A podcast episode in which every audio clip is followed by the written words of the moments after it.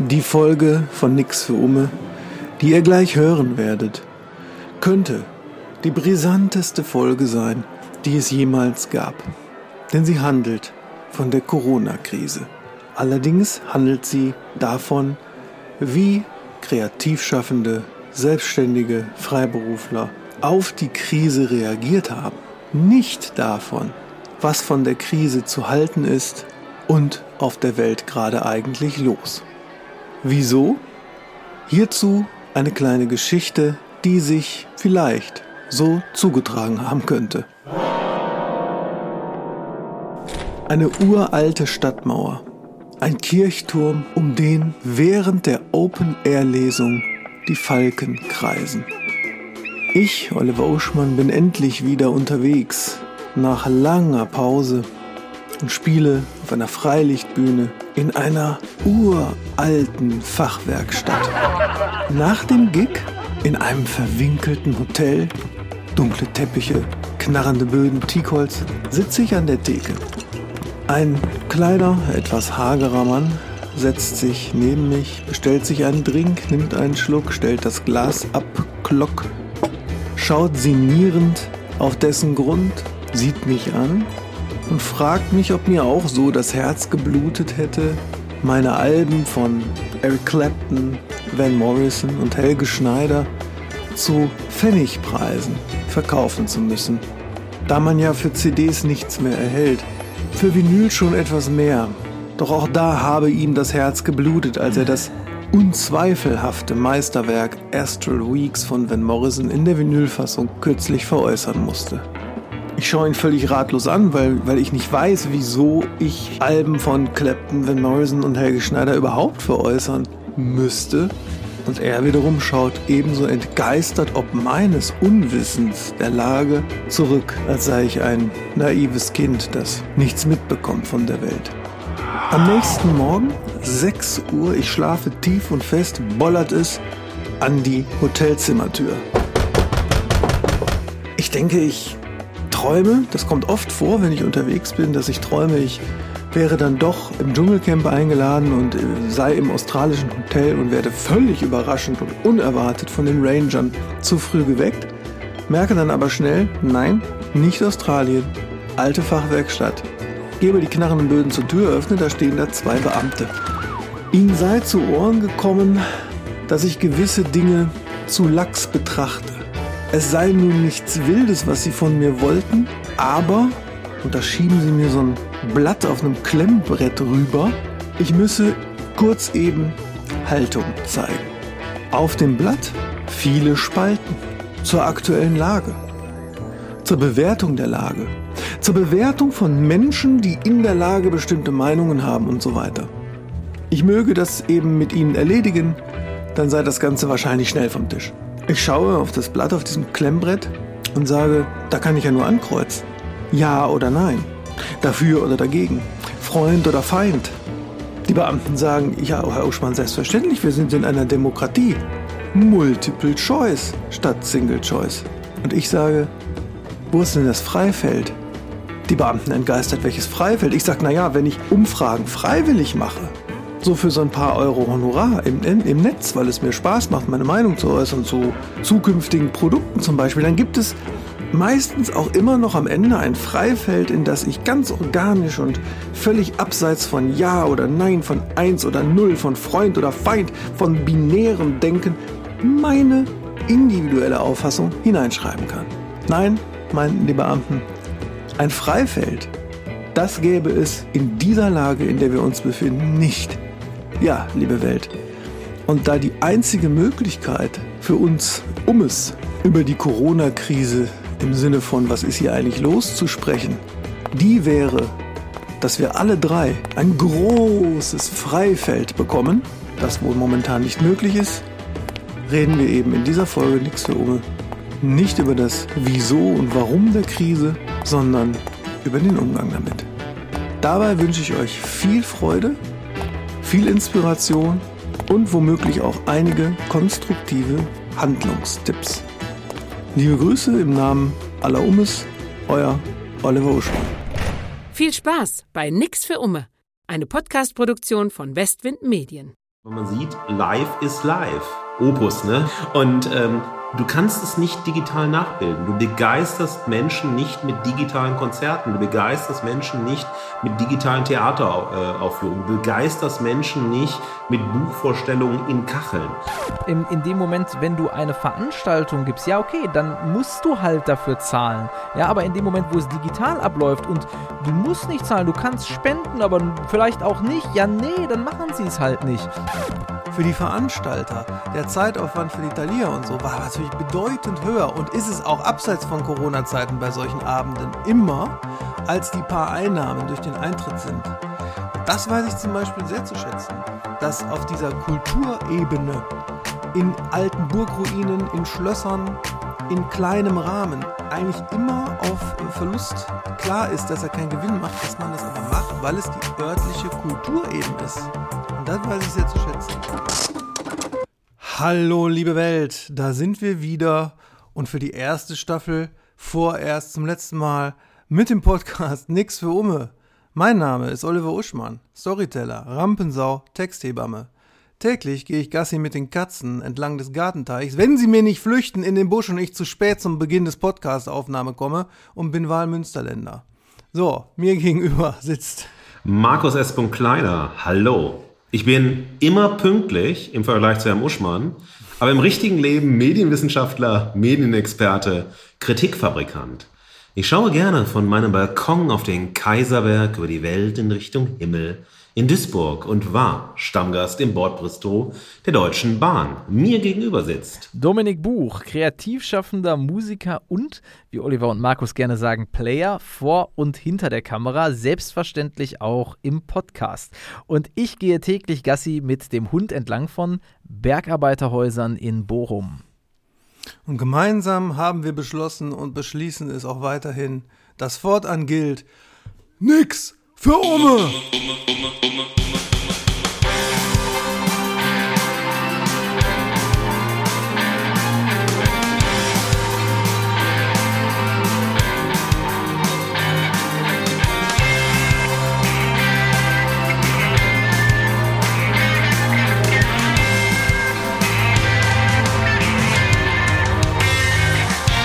So, Dominik, ich habe gerade den Fußballton angeschlagen, weil du jetzt das erste Mal deinen VfL-Song im Stadion vor Menschen spielen Yes! durftest. Sehr gut. Ich fühle mich schweißig, ich habe kühle Bier im Rachen, nur wenn ich so rede. Herrlich. Auch noch so ein, so ein fettiges Wurstperlen. Kennt ihr das? Wenn man so eine richtig schöne fettige Wurst gegessen hat und dann hier so im, im Rachen noch so ein bisschen das Fett nachläuft. Ja, das passiert euch, wenn ihr in der Deutschen Bahn sitzt und Couscous-Salat esst. Passiert euch das nicht. Das rutscht einfach runter, weil es eine Masse ist, die undifferenzierbar nach Currypulver schmeckt. So wie mein äh, Smoothie, den ich gerade trinke, von einem nicht näher benannten Möbelhaus. Das ist aber so. kein Smoothie, das sind die Reste der verarbeiteten Gürkchen, der Wurst und so weiter. Aber wir wollen dich da nicht beunruhigen. Ja, Jungs, bevor wir loslegen mit der brisantesten Folge unserer Laufbahn, möchte ich euch überraschen. Ich habe tatsächlich in den letzten Wochen angefangen und ich bin bis Folge 5,5 gekommen, zu unseren Folgen Playlisten zu erstellen. Boah. Auf Spotify. Yeah. In der dann jeweils pro Folge, wenn wir irgendeine Band erwähnen, wenn wir auch nur abstrakt eine Musikart erwähnen, als ich mal irgendwie von norwegischem Death Metal äh, gesprochen habe, habe ich einfach eine rausgesucht. Ich glaube, die heißen Excrator. Wenn Markus äh, Nietzsche erwähnt, Ecke Homo, oder sagt man Etze Homo? Etze Ecce Homo. Ja, dann habe ich danach gesucht, gibt's das? Gibt's auf Spotify? Die ganze Lesung, habe das erste Kapitel in die, in die Playlist getan. Alles Mögliche. Das heißt, das ist so eine, oder Loriot, was immer wir erwähnt haben. Das ist eine Mischung aus Musik, Tom Waits natürlich und so. Eine Mischung aus Musik, aus Literatur, teilweise sogar aus Philosophie. Also Spotify ist unerschöpflich, liebe Leute. Man könnte nur die ganze Kulturgeschichte aus Spotify hören und hätte schon ein Leben lang zu tun, ohne Musik. Das heißt, wenn ihr diese Playlisten findet und euch anschaut, dann sind die auch ein Füllhorn an Anknüpfungspunkten, von denen man dann weitergehen kann. Also ich zumindest äh, habe dieses Hörbuch zu äh, Ecke Homo mit Begeisterung dann weitergehört. Ja, und das ist also geil. Das ist wie durch eine gigantische Bibliothek und Plattenladen zu schreiten und die Sachen so rauszuziehen. Und was wir für Folgen machen, wenn ihr euch die Playlisten mal anguckt, Da kommt Andrea Berg vor Stockhausen so ungefähr. Das ist total verrückt, Stark, was Oliver. Referenzen bringt. Ja. Großartig, wir freuen uns drauf. Auf ich glaube, jeden die, Fall. Viel zu entdecken. die Umme-Hörerinnen auch. Ja, also sehr viel zu entdecken in diesen Playlists, auch für kommende Lockdowns, womit wir beim Thema wären. Und äh, ja, Markus, fang mal an mit deiner zum Thema. Ich bin jetzt sehr gespannt, weil er so ein brisantes Thema ist. Ja. Deswegen kommen wir jetzt zum Flugzeug und zu den steilen Thesen. So, meine sehr verehrten Damen und Herren, ich bitte kurz um Aufmerksamkeit. Bitte behalten Sie die Sitzquote an. Es folgen steile Thesen. Du hast mir jetzt die Vorlage gegeben, dass äh, mit der Musik, mit den Playlisten natürlich das eingeleitet werden muss. Also mein Motto für heute ist No more Mr. Nice Guy. Meine These lautet entsprechend, in der Corona-Pandemie haben wir den Blick für das große Ganze verloren, gerade weil wir anscheinend immer über das große Ganze gesprochen haben, aber dabei immer nur uns selbst meinten, also im Wir sagen, ich gesagt haben. Boah, So, da bin ich gespannt gleich auf die Ausführungen. Klasse. Also, meine steile These für heute lautet: Die Corona-Pandemie hat in der Kreativ- und Kulturbranche keine neuen Probleme entfacht, sondern nur alte sichtbar gemacht.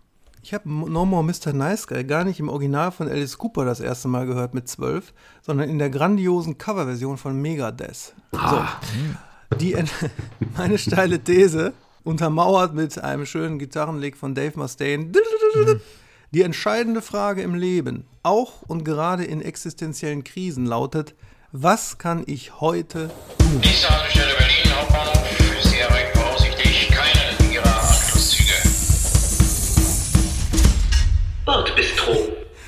So, Markus, das Zugfahren ist ja auch eine einzige Dauerkrise. Man kann sagen, Zugfahren ist ein Sinnbild für die Gesellschaft. Eigentlich ist es so gedacht, dass es pünktlich ist, dass es Komfort bietet, dass die Infrastruktur funktioniert, dass die Versorgung funktioniert, die Klima funktioniert. Eigentlich. Aber diesem eigentlich steht natürlich ein de facto gegenüber, welches das Zugfahren zu einer dauerhaften Ausnahme von der Regel macht. Was mich zu der Frage führt. Ist der Zugfahrende folglich der Konfrontation mit einer Krise, die alles ins Dysfunktionale dreht, eher gewachsen?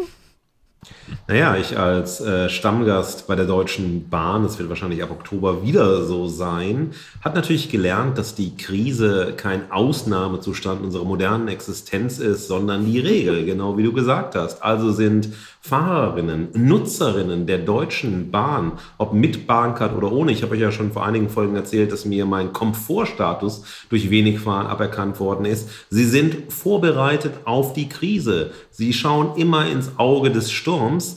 Die Frage bei der Deutschen Bahn ist, weil man kommt immer zum Ziel, ist aber wann und wie.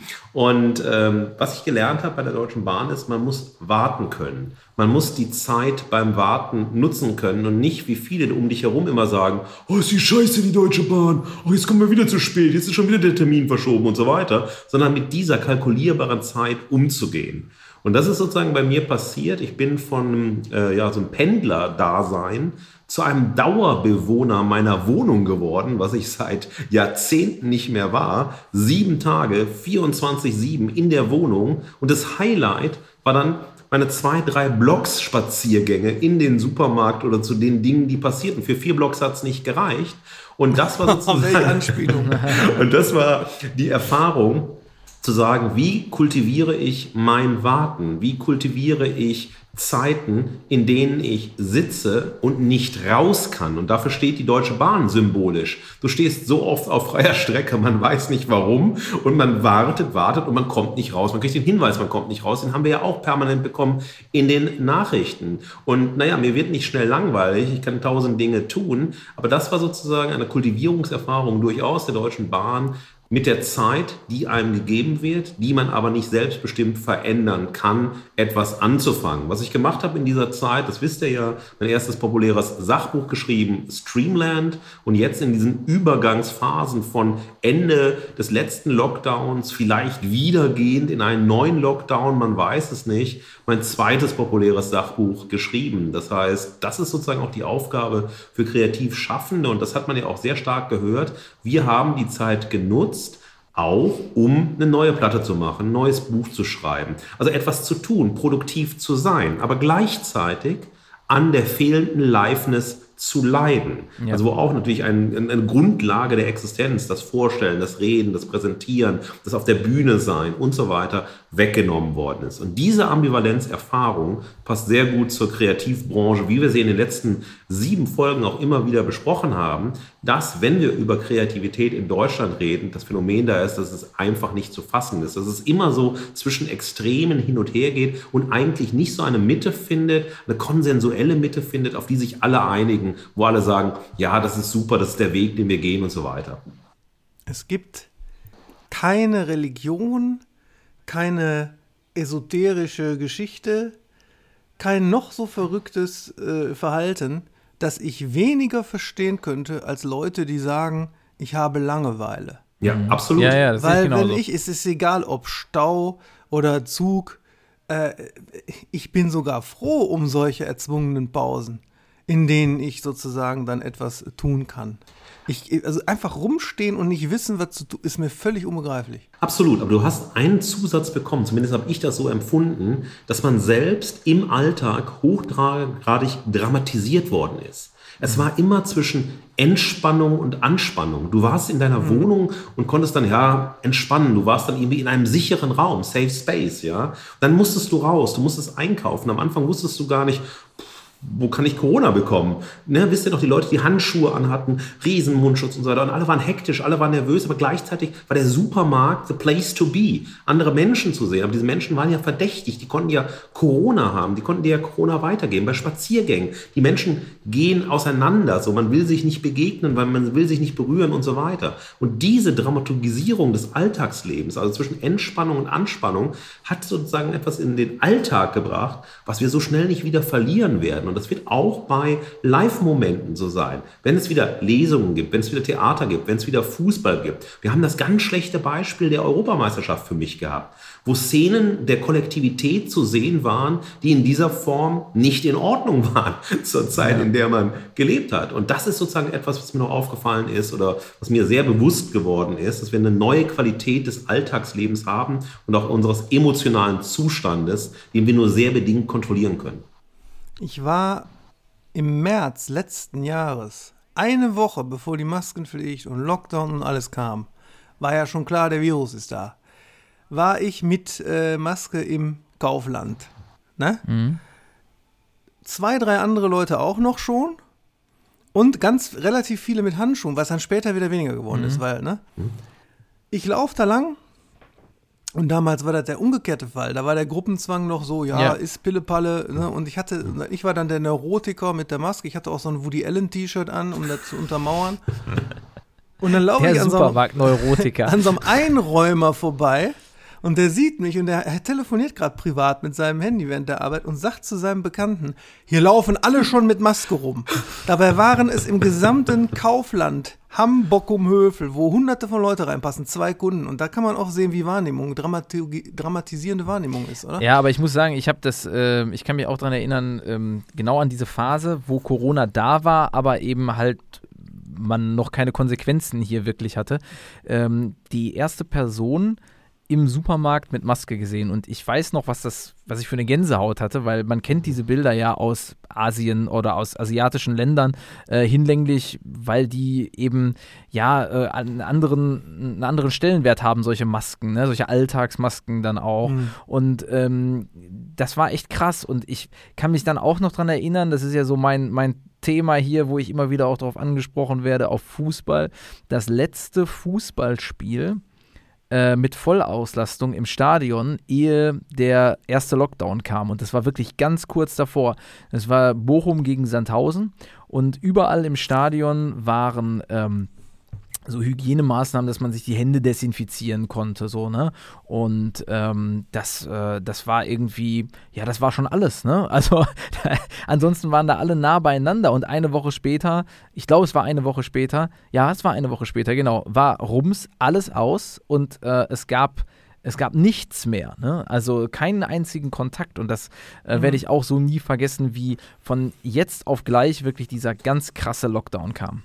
Ja, und dann diese Fiktionalisierung wieder, als am Anfang Leute standen, ja, da soll doch kommen, der Virus. Mein Ja, Gott, ja, ich stelle ja, mich ja. doch dahin, ist mir doch egal. Also als ob man in so einer Abenteuergeschichte ist, da sollen sie doch kommen, die Zombies. Ja. Da sollen doch kommen, die äh, Meteoriten aus dem Dingens. Will Smith ist da. Und Will Smith wird uns verdammt nochmal vor den Drecks-Aliens retten, ja? Will Smith, ja? Wir haben Will Smith, wir haben Schwarzenegger, wir haben alle, die Ralf Möller, wir haben starke Leute, ja? Die schützen uns vor allen Katastrophen. Wir haben Vin Diesel, der mittlerweile mit dem Auto ins All kann. Ja, irre. Ja, und du weißt ja auch, äh, viele äh, Superreiche fliegen ja schon hoch. Ja, genau. Der SV Sandhausen übrigens, Dominik, ist in der derzeitigen Kicker-Umfrage, wo eingeschätzt werden soll, wer den DFB-Pokal gewinnt, mit 0,5 Prozent auf dem letzten Platz, sogar noch hinter dem Bremer SV, also nicht Werder, oder Elversberg. Das heißt, den armen Sandhausern wird er Sandhäusern. Aber ihr merkt, nerdige Informationen zu sammeln und zu behalten, ist auch so ein Phänomen bei mir in der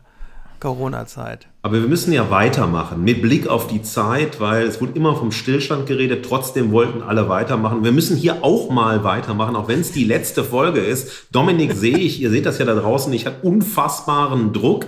Am Anfang, als wir hier gerade einen Warm-up gemacht haben, hatte er so eine Mickey-Maus-Stimme oder so eine Helium-Stimme, äh, musste die Technik ändern. Und jetzt ist er total vorbereitet, in Startposition, hat sich das T-Shirt ausgezogen, sitzt hier mit freiem Oberkörper, ein wahnsinniges Bild. Er spannt Und sein Öl an. eingecremt. mit, ja, ich glaube, wir müssen jetzt aufhören, ernsthaft wieder werden, bevor die Hörerinnen Also im wegschalten. vollständigen, ölglitzernden Boss-Modus verkündet Dominik nun seine steile These. Halleluja, Bruder. Jawohl, ich wiederhole noch einmal. Also die Corona-Pandemie hat in der Kreativ- und Kulturbranche keine neuen Probleme entfacht, sondern nur alte sichtbar gemacht.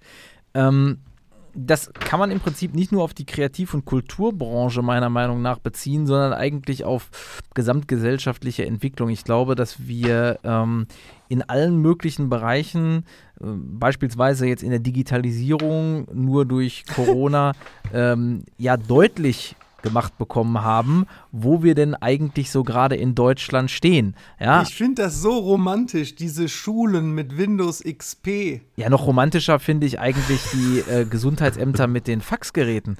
Also, ähm, das ist doch eigentlich schön. Vor allen Dingen, also das schönste, die schönste Geschichte, die ich da gehört habe, also wir kennen ja alle so die Geschichte davon, dass die Faxgeräte auf einmal überlastet waren äh, und die Gesundheitsämter ähm, äh, nichts anderes als Fax entgegennehmen konnten und die Krankenhäuser und Arztpraxen gesagt haben, um Gottes Willen bitte umstellen. Ähm, alles gut und schön, aber noch besser fand ich dann, dass dann was umgestellt wurde, nämlich das, was per Mail gesendet wurde, was dann ausgedruckt ge- wurde, um es dann wieder per Fax zu senden. Das fand ich auch gut. Ähm, Und vor allem in, in manchen ländlichen Regionen, wie dir die äh, Reiterhöfe ihre ganzen Pferde für die Boten ausgeliehen haben. Kennt ihr die Geschichte? Haben wir die schon mal thematisiert, äh, wo, ähm, äh, wo jemand im Sauerland, glaube ich, ähm, der hat so eine Aktionskunst gemacht, um darauf hinzuweisen, wie schlecht die Internetverbindung dort ist. Und er hat ähm, ein, äh, einen gewissen Anhang mit so und so viel MB oder was weiß ich ähm, versucht, oder Gigabyte, ich weiß es nicht, per per E-Mail zu senden. Und parallel äh, ein Pferd mit einem Datenstick äh, losgeschickt zum Nachbarort. Ich gehört. Und das Ja, Pferd mit dem großartig. Datenstick war schneller da als die Übertragung äh, per Internet. So viel zum Thema Digitalisierung hier. Aber darauf wollte ich ja gar nicht jetzt unbedingt in meiner steilen These aus. Das ist ja nur eine Randnotiz.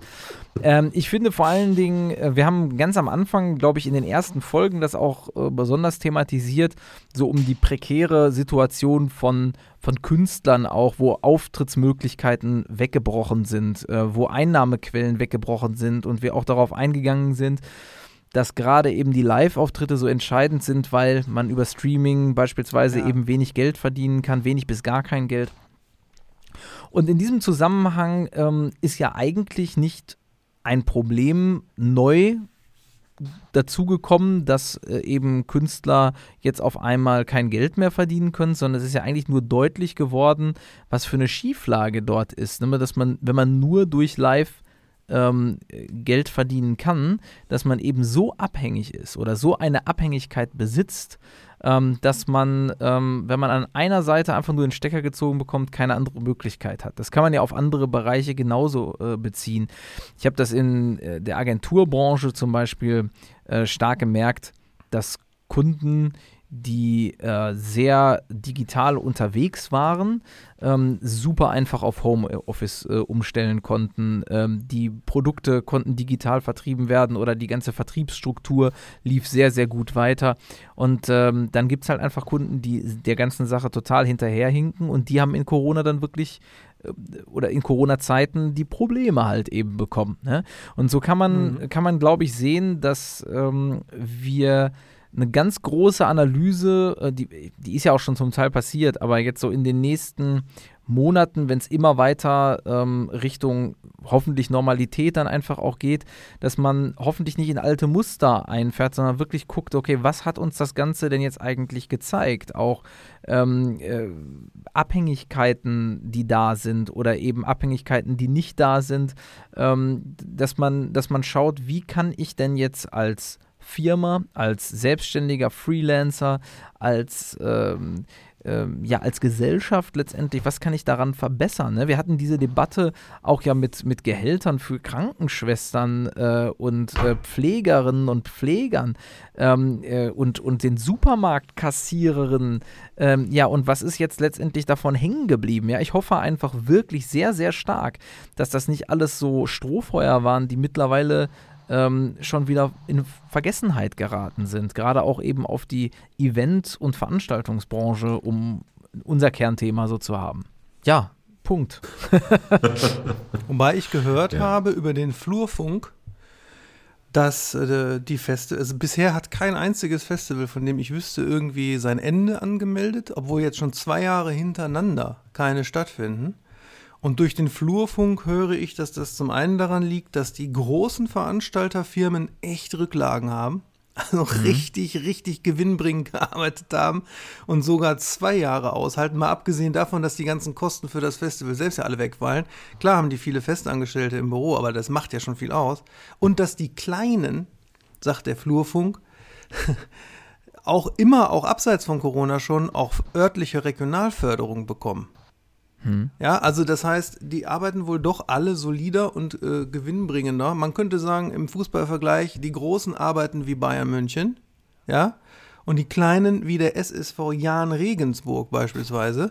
Wenn man nämlich sehr solide so dass da noch keiner kaputt gegangen ist. Ja, aber Oliver, ich glaube, das Problem ist einfach ähm, in dem Fall, dass die Strukturen von solchen Veranstaltungsfirmen, ähm, die halt eben große Festivals machen, vergleichsweise im Kern klein sind und du halt mhm, eben genau. große Projektstrukturen hast. Das heißt, eigentlich musst du dir nicht die Zahlen angucken, die die Firma als solche schreibt, sondern du musst gucken, wie viel ähm, Mitarbeiterinnen und Mitarbeiter auf 450 Euro Basis oder als ähm, äh, Zulieferer und sonst was alles dadurch geschädigt worden sind. Das ist und richtig, dann ja. bist du also in, in, in, ganz anderen Bereichen. Ja. Ne? Das ist ja immer so ja. Äh, äh, eigentlich das Richtige.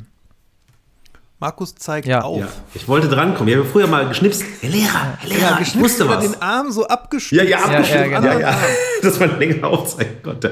Nein, also ich finde ganz spannend äh, bei der Debatte, man sieht gerade beim Live-Bereich, äh, vor allem auch beim Live-Musik-Bereich, die Grenzen des Wunderwerks Digitalisierung. Und das finde ich wahnsinnig äh, lehrreich, äh, was nicht alles digitalisiert werden muss halt. Äh, aber man sieht, live ist live. Opus, ne? Haben wir ja. für die Playliste. Na, na, na, na, na.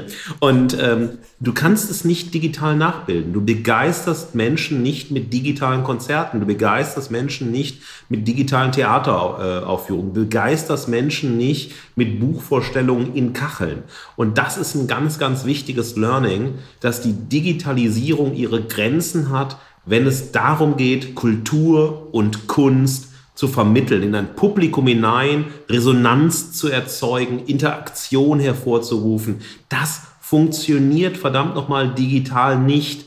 Und da ist jetzt die Frage, was heißt das denn? Weil ich hoffe, dass niemand glaubt, das war die letzte Pandemie, ja, sondern wir werden in den nächsten Jahren und Jahrzehnten weitere Pandemien erleben, auf die wir uns einstellen müssen. Und was heißt das langfristig für den Kulturbereich? Wir haben es in der Hochschule, wenn ich das kurz vergleichen darf, Herr Lehrer. Ähm, haben wir es so, dass wir die Hochschule auf, ein Dreier, auf drei Füße gestellt haben. Das heißt, klar, wir sind eine Präsenzhochschule und wollen Präsenz. Wenn das nicht geht, haben wir die Möglichkeit, Hybridunterricht zu machen. Also die Hälfte der Klasse ist im Raum, natürlich mit den ganzen Schutzmaßnahmen und so weiter. Und die anderen sind dazugeschaltet, digital. Dazu braucht es eine bestimmte technische Ausstattung. Und man hat sozusagen eine Mischform zwischen, du kannst eine bestimmte Gruppengröße in den Raum stecken und die anderen sind dabei. Man wechselt dann von Woche zu Woche. Und das dritte ist der Digitalunterricht. Und das waren drei Ebenen, wo wir gesagt haben, wir können sicherstellen als Hochschule, dass alle Studierenden alle Seminare, die sie bekommen sollen, auch bekommen ihre Abschlüsse machen können, ihre Scheine machen können, keinen Studienverzug haben und so weiter. Und ich habe mich gewundert, dass es solche Modelle, auch funktionierende Modelle, im Kulturbereich, im Kunstbereich und so weiter nicht gibt. Denn alles, was versucht worden ist, auch von den Wohnzimmerkonzerten und so weiter, hat letztlich nicht wirklich funktioniert oder hat nicht, ist, ist nicht durchgeschlagen oder ist nicht angenommen worden. Und das finde ich ein ganz, ganz großes Thema, äh, was mit Corona zusammenhängt und was uns aber auch die Grenzen halt der beiden Bereiche aufgezeigt hat, des Live-Bereichs und der Digitalisierung. Ja, ich glaube, genau. Ich glaube, es, ich habe letztens noch die Diskussion gehabt, was für, äh, was nehmen wir jetzt aus der Corona-Pandemie mit? Ganz am Anfang gab es ja mal so dieses Essay, äh, stell dir vor, eine Welt äh, nach Corona und alles so positiv äh, dargestellt wird. Ich glaube, es gibt ja nicht diese Zusammenfassung, alles danach ist äh, dystopisch oder äh, utopisch, sondern es gibt ja einfach immer ein Für und Wider, was, was positiv und negativ an Folgen daraus sind. Und ich glaube, genau an dem Punkt kann man eigentlich perfekt sehen, dass die Digitalisierung irgendwie sehr viel Möglichkeiten in der, äh, in der unternehmerischen Welt, in der Kreativbranche auch da gebracht hat, nämlich da Zeit zu sparen für Termine. Also ich habe ganz, ganz, ganz, ganz viele Termine über Zoom äh, gehabt und werde in Zukunft auch hauptsächlich auf äh, Termine mit Zoom umsteigen, weil es so viel ja. ergiebiger ja, ja. ist, äh, so viel einfacher, die Struktur ist so viel besser, man kann äh, wunderbar miteinander arbeiten, ist perfekt miteinander vernetzt, aber äh, gleiches Beispiel im unternehmerischen äh, Netzwerkveranstaltungen zum Beispiel. Der größte Quark. Also ich bin froh, wenn, wenn das wirklich ein komplettes Ende findet, weil dieses, ähm, dieses Ding einfach mal mit jemandem sich an eine Seite hinstellen und, äh, und irgendwie zu zweit mit einem Kaffee quatschen und dann kommt der Dritte dazu und so. Du kannst es digital so nicht abbilden und ähm, das, das ist die Grenze der Digitalisierung. Und im Kulturbereich gebe ich dir vollkommen recht, Markus.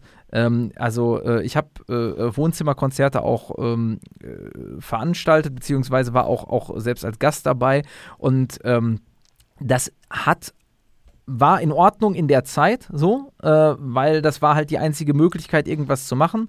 Aber ich glaube, wir sind uns alle einig, dass das keine adäquat, kein adäquater Ersatz ist und auch so keine Zukunft haben wird. Ich habe, äh, statt bei Bochum Total aufzutreten, was ich eigentlich jedes Jahr mache, als, als Stammgast, als Thomas Müller der Spoken Word mhm. Bühne von Bochum Total, habe ich im vergangenen Jahr bei Cyber Total mitgemacht, wo eben sowohl Musiker wie auch äh, Spoken Word Künstler dann zu Hause entweder per Livestream oder in meinem Fall per vorproduziertem äh, ähm, Stand-up vorm Kratzbaum mit Katze äh, Sachen ausgespielt haben. Dann konnten die Leute, während das lief, äh, so spenden, ne? Ratet, wie viel dabei rumgekommen ist? 12,13 Euro. Null. Ja. Oh. Null. Und als Konsument habe ich, ich vier Konzerte habe ich gesehen. Ich habe einmal am Bett gehabt, durch Zufall habe ich bei Instagram eine Push-Nachricht bekommen, Enno Bunger würde gerade spielen. Ne, unser, unser aller guter, ja. bekannter und großartiger Singer-Songwriter. Ich schalte mich da rein, er sitzt da in seinem Studio, kommuniziert auch immer mit den Leuten über die Kommentarleiste. Ich lieg halbnackt auf dem Bett, guck Enno, und tippt dann auch irgendwann zwischendurch so Kommentare rein und er, während er so spielt, merkt das und sagt, oh, Oliver ist auch hier und so. Das ist natürlich ganz putzig. Das würde ja in echt nicht gehen. Du stehst beim Hurricane, der spielt da um 14 Uhr Ne, und guckt in das Publikum rein. Und du, du liegst da halb nackt, Areas nackt im Publikum. Ne? Und dann wird er ja nicht sagen, oh, da hinten da zwischen den Leuten ist Oliver. Das ist ganz putzig. Und das andere, was putzig war, ist, ich habe ein Wohnzimmerkonzert von Chris Martin gesehen Und wie, äh, äh, ja, ich liebe Coldplay hundertprozentig und ungebrochen, wie er da unsicher war, wie er da manchmal gar nicht wusste, wie er das moderieren soll, wie er so einen Song manchmal nur so angespielt hat und dann wieder abgebrochen hat.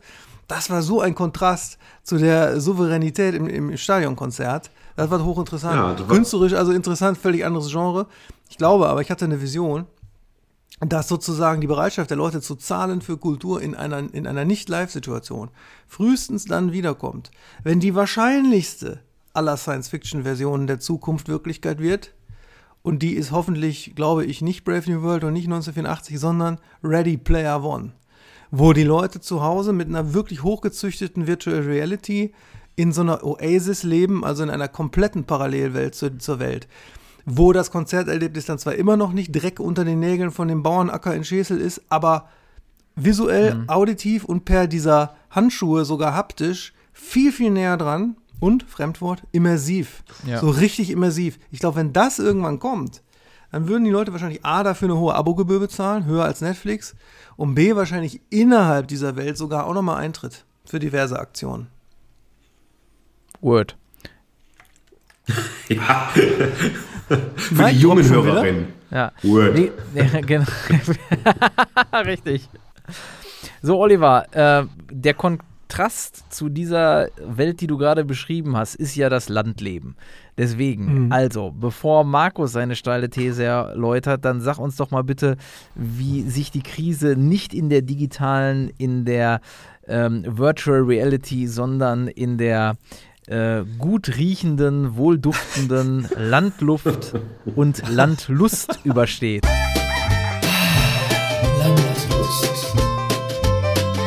Ja, die wohlduftende Landlust, Landluft ist natürlich gegeben, wenn ein Gewitter war und dann der Regen von dem warmen Boden aufsteigt. Man muss allerdings auch sagen, es wird auch gedüngt, ne? Mit Gülle. Ja, eben, das meine ich ja. Nein, die Pandemie war hier auf dem Land äh, im Allgemeinen und hier im Kreis Coesfeld im Besonderen teilweise gar nicht zu bemerken. Zum einen war dieser Kreis hier selbst in den höchsten Corona-Zeiten Champions League in Niedriginzidenz. Ne? Und zum anderen lassen die Leute ja hier kaum eine Sau durchs Dorf treiben, außer es wäre eine echte Sau. Aber nicht diese Dramaturgisierung. Ne? Ja. Die haben dann halt so ihre Masken getragen, mal einkaufen. Die haben auf der Straße zusammengestanden, mal mit, mal ohne Maske, mit ihren tiefen Stimmen Smalltalk gemacht. Und es war im Grunde von dieser ganzen äh, Panik, ne, von diesem, wir sind kurz vor Bruce Willis Armageddon, hier kaum was zu bemerken. Das ist das eine. Das andere ist Erfindungsreichtum während der Krise. Ich habe mir überlegt, okay, wir haben hier ein Marketingbüro, das für Tourismus zuständig ist und für Kulturförderung.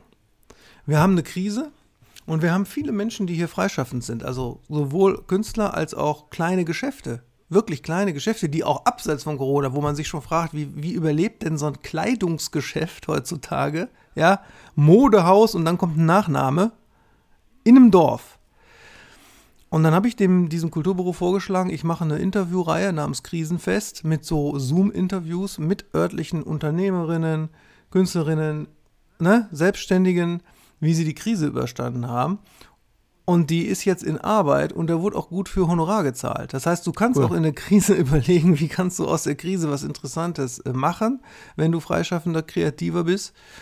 Und da war zum Beispiel ein Unternehmen dabei, das, da haben wir wieder Dominiks Thema, Infrastruktur, das schon lange vor Corona seine Geschäfte mit relativ gehobener Dekorations- und Möbelware ins Internet verlagert hat. 175-jährige oder 125-jährige Unternehmensgeschichte. Aber schon vor 10, 15 Jahren haben die sich digitalisiert zum großen Teil. Weil ihr Ladengeschäft hier in Ascheberg ist so versteckt, abseits jeder Fußgängerzone, abseits jeder Mall. Und die gehören zu den größten äh, Subhändlern auf Amazon irgendwie. Und kein Mensch merkt das. Also ein Hidden Champion war auch interessant. Ja, und das Dritte, was die Menschen hier gemacht haben und ich auch, ist äh, aufräumen. In aller Ruhe. Als der Volllockdown war, mal, wie es still war. Kein Ton von der Autobahn.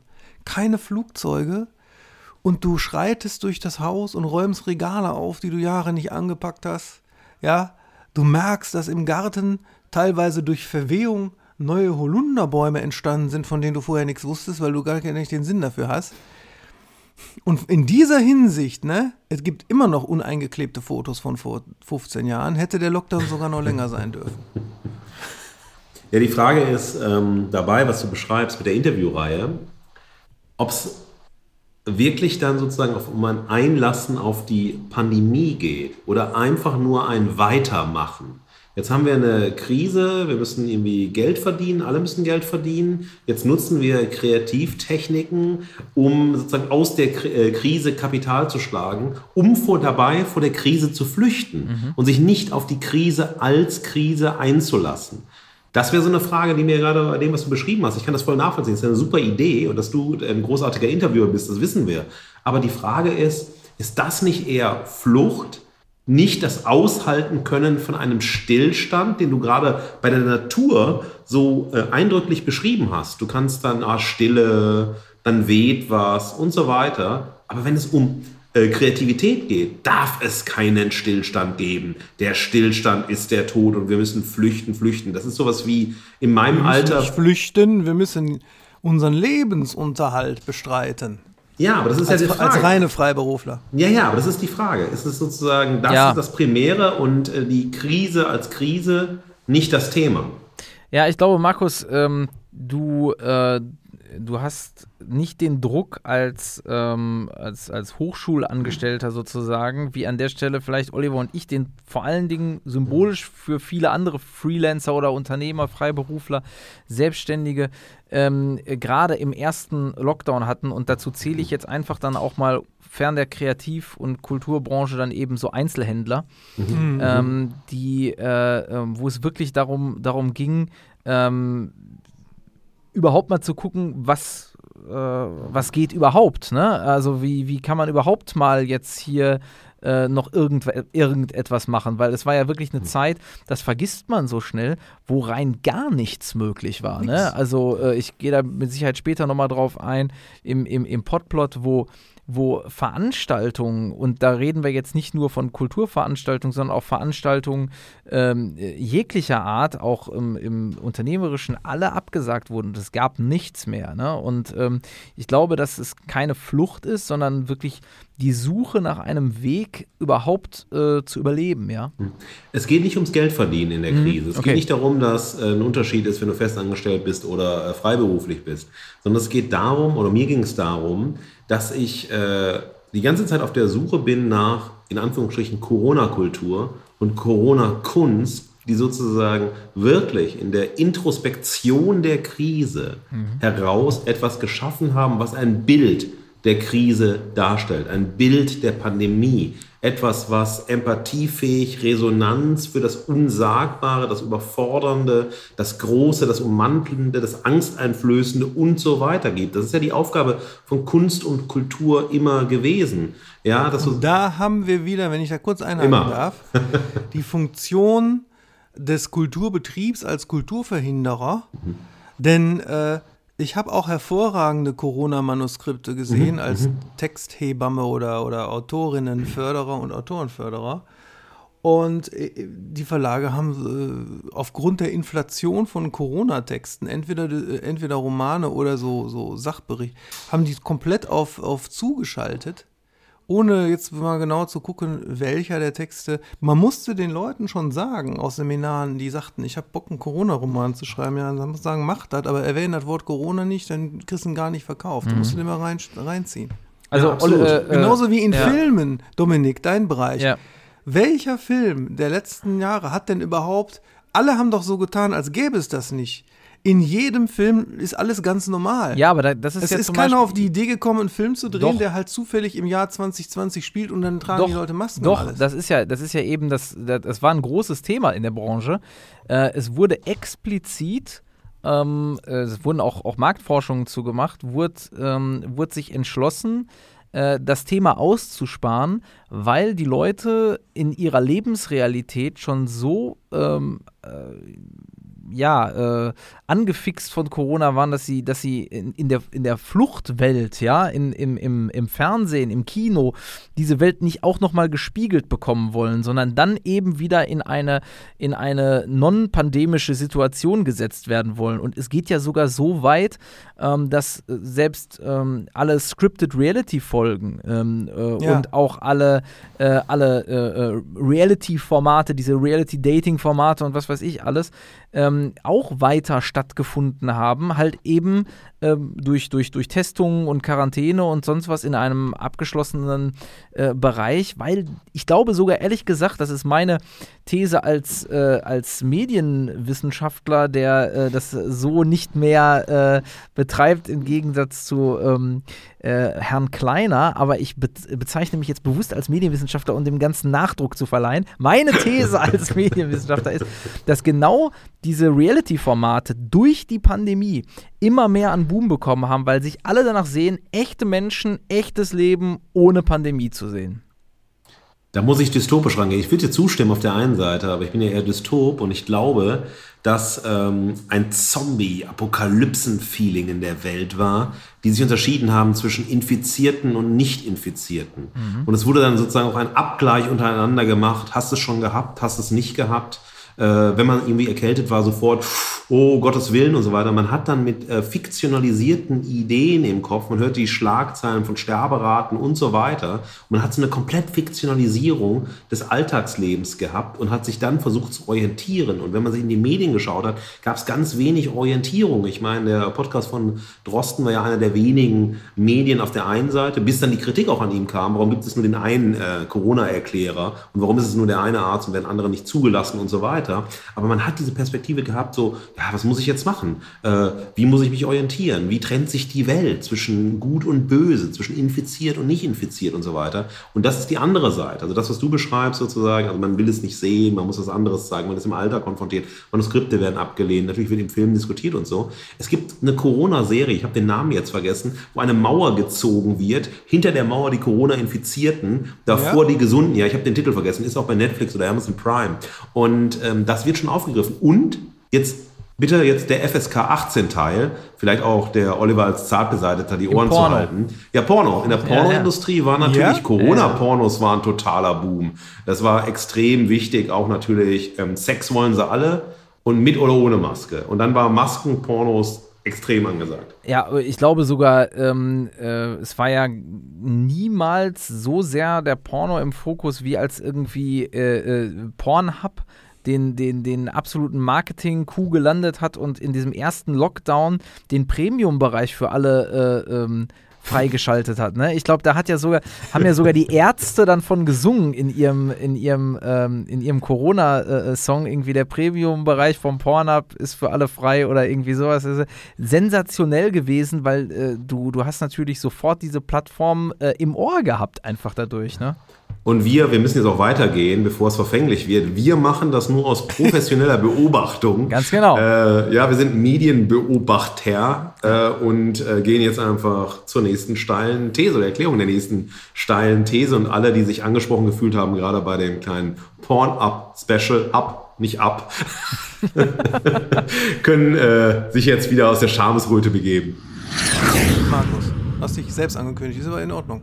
Ja, äh, man redet sich so in Rage. Nein, also mir ging es in äh, meiner These, dass, also nochmal, um sie zu wiederholen, dass in der Corona-Pandemie haben alle immer über das große Ganze gesprochen, über Gemeinschaft, Zusammensein, Zusammenstehen, wir bleiben zu Hause und so weiter. Diese Wir-Rhetorik war so unglaublich stark. Aber ich bin ja von tiefer Überzeugung her Existenzialist.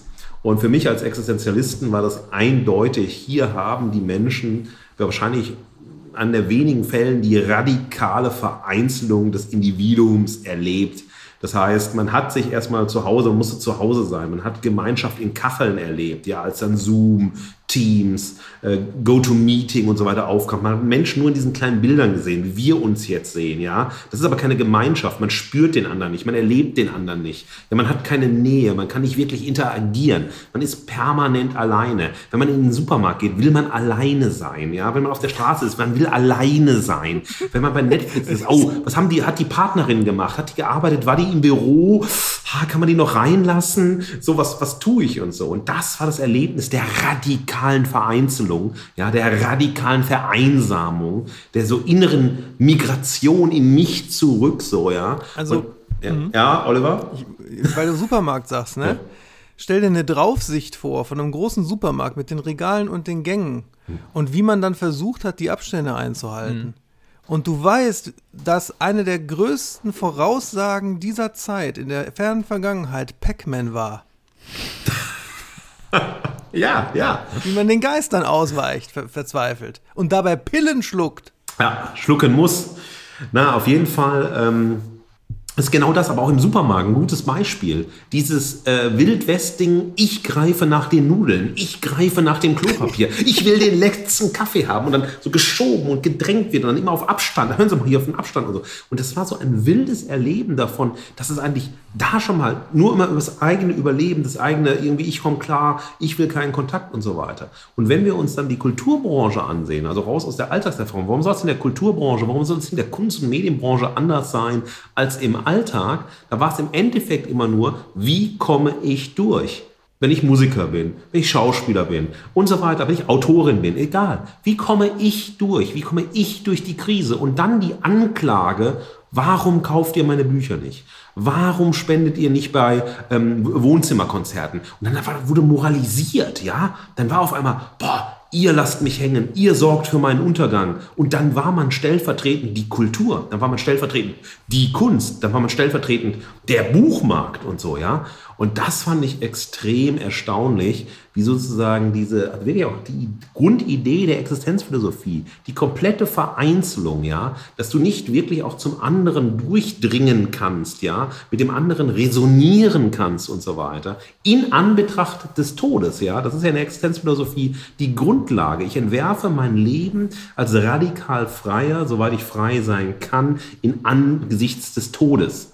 Und das war sozusagen der Spiegel in der Corona-Pandemie, der sich sowohl im Alltag als auch in der Kunst- und Kulturszene umgesetzt hat. Und ich habe bis heute keine neuen Kollektive erlebt, keine neuen Formen der Gemeinsamkeit, der Gemeinschaft erlebt, keine sozialen Utopien und so weiter, mhm. ja, sondern es war Angst, es war Anklage, es war Abgesang, es war Panik und es war die Politik des Ich. Und wenn ich Ich sage, meine ich wir, weil das Wir sich auf mich beziehen muss. Ein wichtiges Werk des Existenzialismus, das auch nicht angekauft worden wäre, wäre es erst jetzt geschrieben worden, ist die Pest von Camus. Ja, absolut. Mhm. Das ist ja, aber das ist, sind ja genau diese Szenarien. Wenn du sagst, wenn wir Gesellschaft nicht mehr aus der Perspektive der Gemeinschaft denken, sondern aus der Perspektive des Einzelnen, der aus bestimmten Zweckrationalitäten noch an der Gemeinschaft partizipiert, aber letztendlich von der Gemeinschaft im Ekel ergriffen wird. Und das war ja auch die Pandemieerfahrung. Der Ekel vor dem anderen. Oh, jetzt hustet jemand. Jetzt, oh, hat er Nase und so. Ah, da kommt er mir zu nah. Uh, da sind diese, auch diese Handschuhe, wo man nach, nachher erfahren hat, nee, da sind ja Virenträger par excellence. Und man wollte ah, eine Berührung, war schon so, man dachte, um Gottes Willen, das ist so wie, wenn der Zombie dich kratzt, ja, ja. nur eine Berührung am Parker, dann ist es all over. Und das fand ich eine extrem erschreckende Erfahrung von Gesellschaft, von Sozialität, von Gemeinsamkeit und so weiter. Und mich hat dann halt von den ganzen äh, Wohnzimmerkonzerten das wirklich abgeschreckt, das Moment der moralisierenden Rede, wo man dann umgekehrt fragt, ja, was würdest du denn bereit sein zu tun, für mich in dem Fall, hast du mein Buch gekauft? Also jetzt nicht also personalisiert gedacht, sondern ja. Wo, wo ist denn der symbolische Tausch, dass wir uns selber unterstützen, dass wir uns gemeinsam solidarisch tragen und so weiter.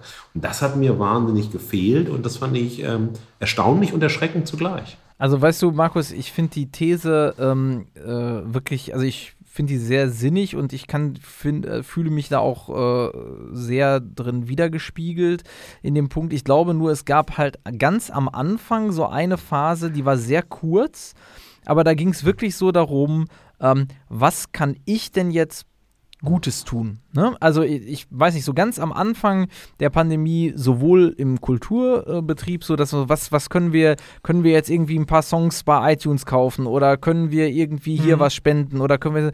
Das war aber sehr kurz und ähm, dann ging es wirklich nur noch wieder ums Ich. So, was kannst du für mich machen, aber nicht, was kann ich für dich tun. So. Und diese Haltung, die habe ich zum Beispiel auch vor Corona schon gehabt.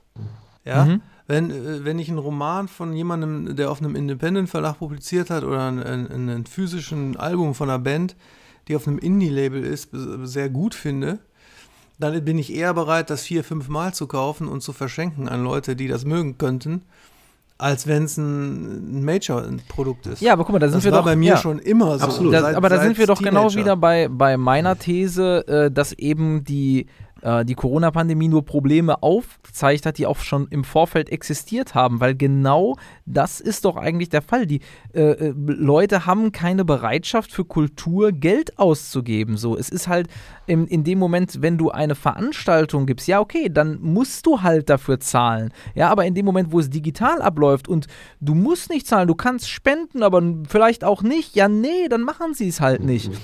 Und wenn du das in die analoge Welt übertragen würdest, äh, wenn du sagst, bei Bochum Total, äh, größte Umsonst- und Draußen-Festival in Europa, ähm, äh, dass die Leute freiwillig da was spenden können, da wird keiner ein Euro geben. So, fertig aus, da macht keiner so. Deswegen sind die doch auch darauf angewiesen. Äh, da ist halt aber die Bereitschaft, nach dem Gig Bücher zu kaufen oder von den Bands T-Shirts oder CDs größer nach dem realen Live-Erlebnis. Ja, als nach dem virtuellen. Ja, das mag vielleicht sein, aber ganz ehrlich, auch da, ähm, diese, die, die, der, der Vertrieb von physischen Produkten, bei, bei Büchern, bei deinen Lesungen mag es vielleicht nochmal anders sein, aber so diese, ich, ich kenne ich kenn halt wirklich auch noch Aussagen, gerade auch vom Bochum Total, von, äh, von Bands wie, wie beispielsweise bei Alpha Boy School oder so, die ja in Bochum auch einen Riesennamen haben, aber da, darüber hinaus auch.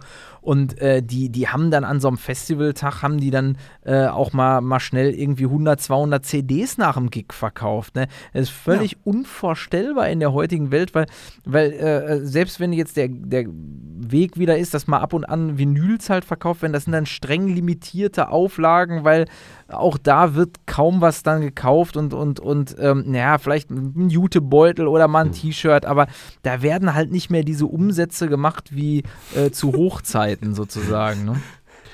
Absolut. Farid Beng hat in, in, seiner, hat in seiner letzten Box ich glaube, in der, in der Genki Dama Box hatte der, äh, weiß ich nicht, es gab vielleicht 20.000 Stück, keine Ahnung, und es in vier Boxen, meine ich, war eine echte Rolex drin. also das, ja, da musst du dir mal vorstellen. Ja.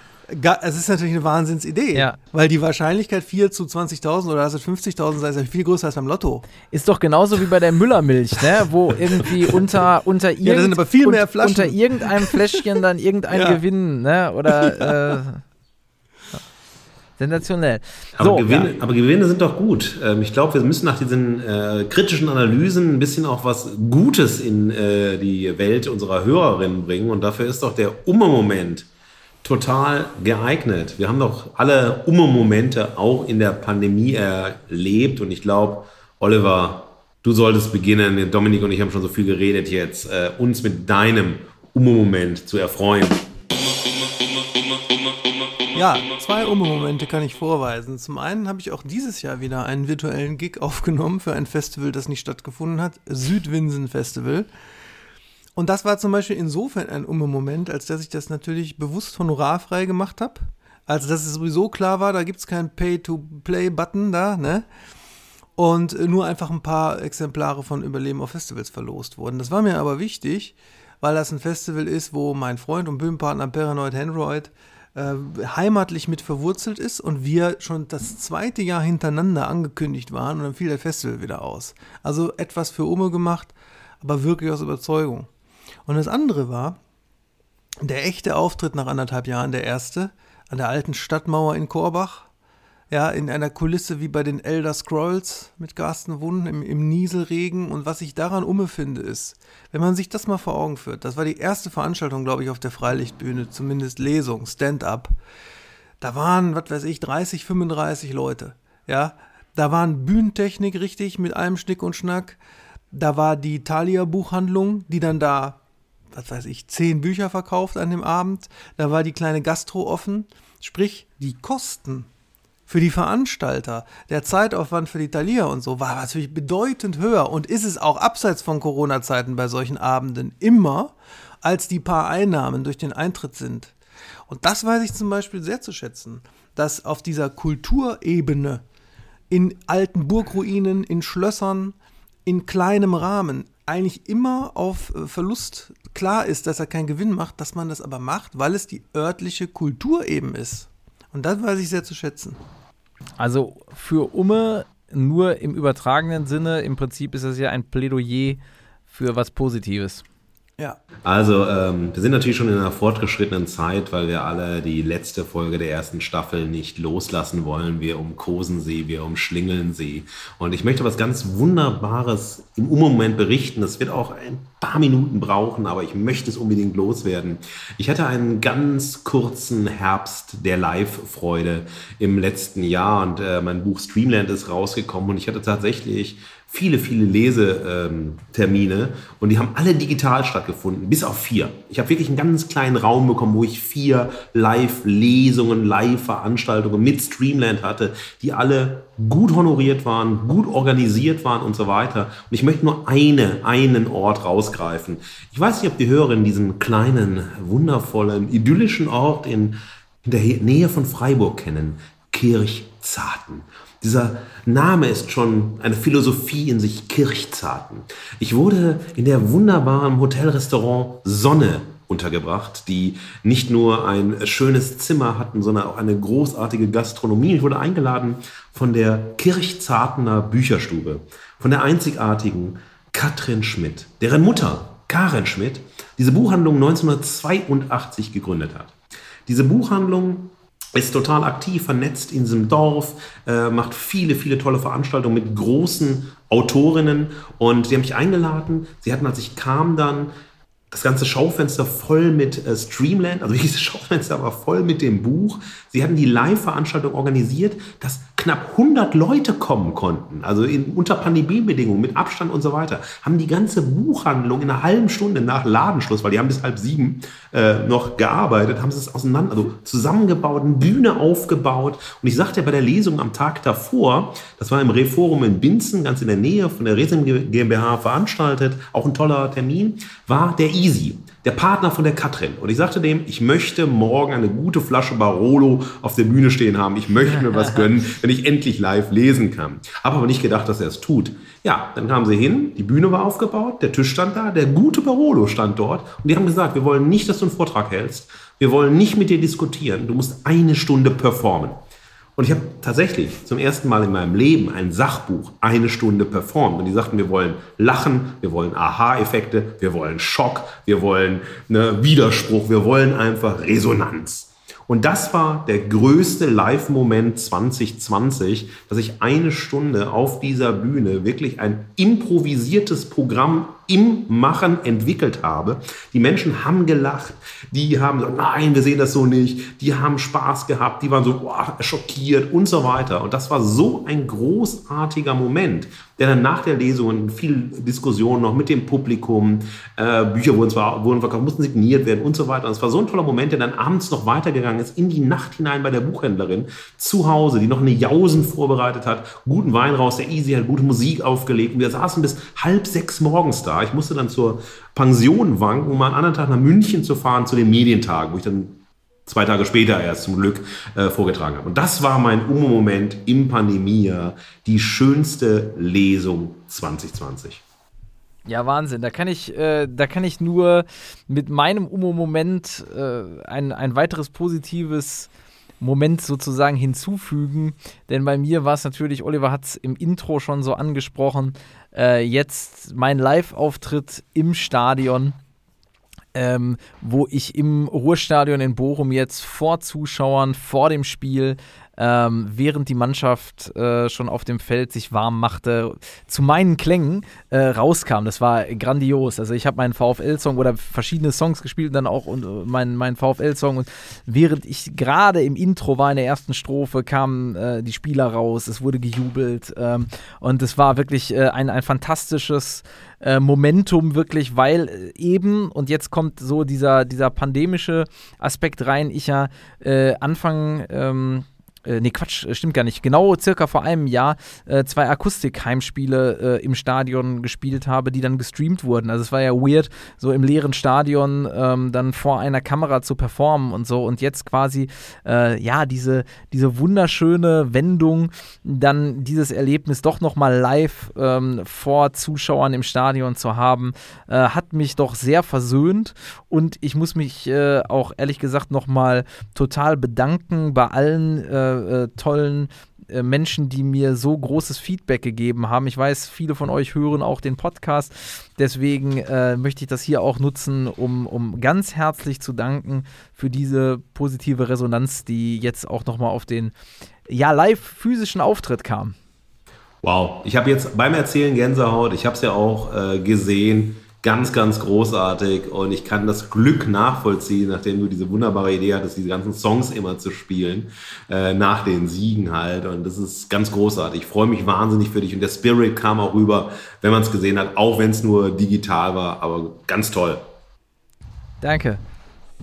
So, jetzt haben wir den äh, nächsten ähm, Podplot anstehen und den kündige ich für mich selbst an. Mats ab. Immer Podplot.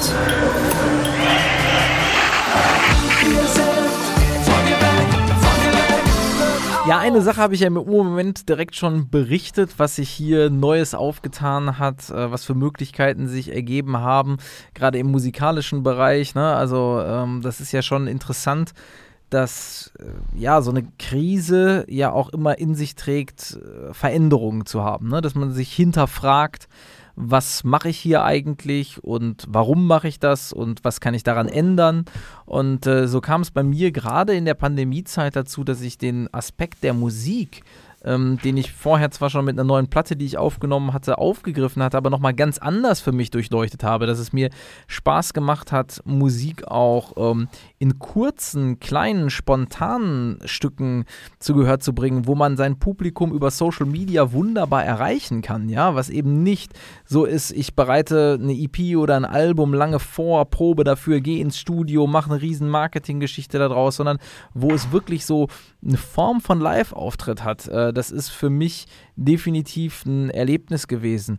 Ähm, was aber jetzt gerade die wirtschaftliche Komponente angeht, muss ich sagen, dass ich in der Pandemiezeit hier vor Ort ja, ein Stück weit auch nochmal ähm, den Fokus geschärft habe, äh, was ist eigentlich das, ähm, womit ich mein Geld verdienen möchte. Ja, und äh, da stellt sich ja eben dieser Abhängigkeitsgedanke auch rein, den ich auch schon mal angeteasert habe. Das heißt, ähm, der Aspekt Schauspielerei ähm, hat in der Pandemiezeit für mich äh, definitiv den Stellenwert ein Stück weit äh, ja verloren, den er vorher hatte, weil ich vorher schon ähm, als wichtigen Faktor auch meiner Wirtschaftlichkeit, aber auch ähm, ja meines meines meiner künstlerischen ähm, Identifikation auf die Schauspielerei gezogen habe, während ich dann ganz schnell festgestellt habe, ganz am Anfang Projekte wurden abgesagt.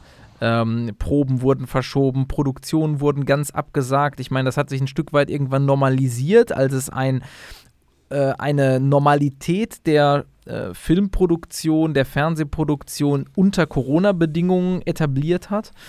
Wobei für mich einfach sehr schnell klar wurde, okay, ähm, ich meine Konsequenz daraus ist, äh, liebe Branche, äh, ich möchte mich von euch ein bisschen unabhängiger machen, weil du natürlich auch grundsätzlich, auch da wieder meine These, es werden nur Probleme deutlich sichtbar als Schauspieler immer in dieser Bittstellung bist. Ja, du bist immer, äh, musst äh, quasi bei den Produktionen Speichel lecken, um am Start zu sein. Und jetzt schnell mal wieder neue Fotos, damit man sich auch ins Gedächtnis ruft. Das Demoband muss wieder neu gemacht werden, damit man sich und guck doch mal hier und ich auch hier und kannst du mich nicht nochmal da vorschlagen und wo ist noch da was? Ähm, während du als Kreativunternehmer, als der ich mich ja auch bezeichne, ähm, auf einmal proaktiv werden konntest. Natürlich sind mir auch Projekte mit meiner Agentur äh, durch die Lappen gegangen, die gestorben sind äh, aufgrund von äh, wirtschaftlichen Situationen von Kunden und so weiter. Aber ich kann viel, viel mehr als mein eigener Herr, als meine eigene Frau ähm, agieren. Ja, das ist meine erste These hier im Podcast gewesen. Agieren anstatt zu reagieren ähm, in, in der Position als Unternehmerin, als Unternehmer kannst du viel mehr ins Agieren kommen. Überlegen, wie packe ich jetzt die Sachen an? Was kann ich verkaufen? Wie kann ich die ganze Sache gestalten? Ähm, womit möchte ich dann eben mein Geld verdienen, während du natürlich ähm, als Schauspielerin, als Schauspieler dann eben, ja klar, du kannst auch dich vor die Kamera stellen und spielen. Das haben ganz viele ja am Anfang der Corona-Pandemie gemacht. Gab es auch einen Aufruf der Casterinnen und Caster, ähm, die Schauspieler sollen doch jetzt einfach mal improvisieren zu Hause. Das war auch eine nette Unterhaltung. Ähm, ist mit Sicherheit auch der ein oder andere mal da, dadurch vorgestochen, der, der sonst nicht so auf dem Schirm äh, der Branche war. Aber das sind doch alles so kurzfristige Sachen und äh, nichts Nachhaltiges. Und ich persönlich habe für mich festgestellt, ich möchte mich unabhängiger machen und äh, fühle mich sehr wohl damit. Und äh, da habe ich auch für mich so nochmal die Verwurzelung im, im Pod festgestellt. In, der Pandemie ist mir meine Abi-Zeitschrift äh, in die Hand gefallen und da hat meine, äh, meine Lieblings-Deutsch-LK-Lehrerin äh, die Walli äh, Weyers, äh, sehr herzlicher Gruß an Sie hier, doch damals schon reingeschrieben, äh, als, als äh, Dominik ist im Deutsch-LK die Künstlernatur im Ruhrgebiet geerdet. Und da habe ich, äh, hab ich doch äh, drüber äh, schmunzeln müssen und gedacht, ja, ähm, diese Bodenständigkeit und äh, so, die möchte ich mir doch auch jetzt in der Pandemiezeit weiter bewahren, habe ich mich sehr darüber gefreut. Ja, da bleibt doch nur zu ergänzen zu einem Punkt, den du gesagt hast. Und die letzte Folge muss einfach drastischer werden. Fick die Devotionskulisse Kulturindustrie. Weil das ist genau das, dieses Gezwungensein in Devotion, das, was du als Speichellecken bezeichnet hast und so weiter. Das ist so ein perfides System, was auch in der Pandemie noch größer geworden ist. Wen lassen wir durch, wen lassen wir mitspielen und so weiter. Und ich verstehe nicht, dass ein Bereich wie die Kultur und die Kunst, um der es um Haltung geht, ja, eine Haltung zur Welt, ein sich positionieren mit dem, was man kann, warum man sich erst devot machen muss, um erhört zu werden.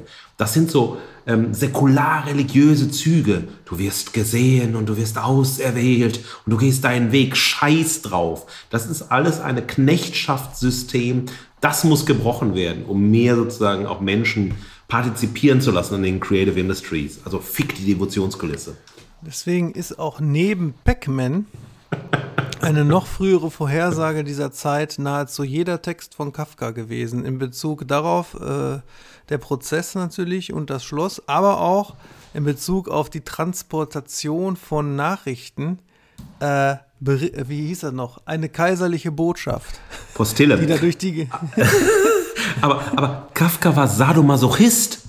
Das war überhaupt keine Vorhersage. Der hat es geil gefunden, sich zu erniedrigen und erniedrigt zu werden. Und dann hat er gelitten und hat große Literatur ausgemacht. Ich würde sagen, Kafka, nein. Hast du Belege dafür? ja, gut. Ja, aus den Texten heraus kann man vieles ja, ja, genau. vermuten. Und beim Brief an den Vater geht es nicht um den Vater. Ja, sind wir uns einig, es ist eine Autorbiografie. Aber natürlich, das, also ich finde, dass Kafka, also meine Lektüre-Eindrücke sind, dass Kafka Sadomasochist war, der nicht ein System dekoriert hat wie Pac-Man, der wirklich hart gelitten hat an der Situation, die ihm konfrontiert war. Sondern Kafka war über zu. Kafka müssten wir eine extra Folge machen. Ja, das können wir sehr gerne machen. Aber bevor wir eine Folge über Kafka machen, vielleicht in der nächsten Staffel, wir haben noch eine steile These offen, nämlich die von Oliver. Oliver, was ist deine steile These, beziehungsweise kannst du sie nochmal erläutern? Ja, die, die hieß ja, die entscheidende Frage im Leben, auch und gerade in existenziellen Krisen, lautet, was kann ich heute tun? Na? Und ähm, das ist mir ganz wichtig, weil ob das jetzt Corona ist, ich meine, es gab mal Kriege. Auch im Krieg haben die Menschen, die nicht gerade an der Front waren, ja jetzt nicht den ganzen Tag in Erstarrung da gestanden. Die haben Kartoffeln geschält, die haben sich um ihre Kinder gekümmert, die haben ihre Felder bestellt und was weiß ich was getan. Ja. Im Falle von Corona war das jetzt in meinem äh, und unserem Fall hier auf dem holistischen Heimathügel zum einen das Thema künstlerisch verarbeiten. Denn wenn schon klar ist, dass ein Buch entstehen soll, ja, ist also quasi schon gekauft, und dann kommt die Krise. Da war das möglich, dass wir in unseren äh, neuen Jugendroman Es kommt, der sowieso auf allegorischer Art davon handelt, dass da eine numinose Bedrohung auftaucht, äh, der keiner richtig recherchierend nachgeht, sondern die die verschiedenen Akteure in dieser seltsamen Welt nutzen, um ihren eigenen Agenda darauf aufzupfropfen, dass in dieser seltsamen Gesellschaft, von der keiner so genau weiß im Buch, wann und wo die eigentlich ist, dass, dass wir dann eingebaut haben das Gegenteil der Aha-Regeln, nämlich die Uhu-Regeln.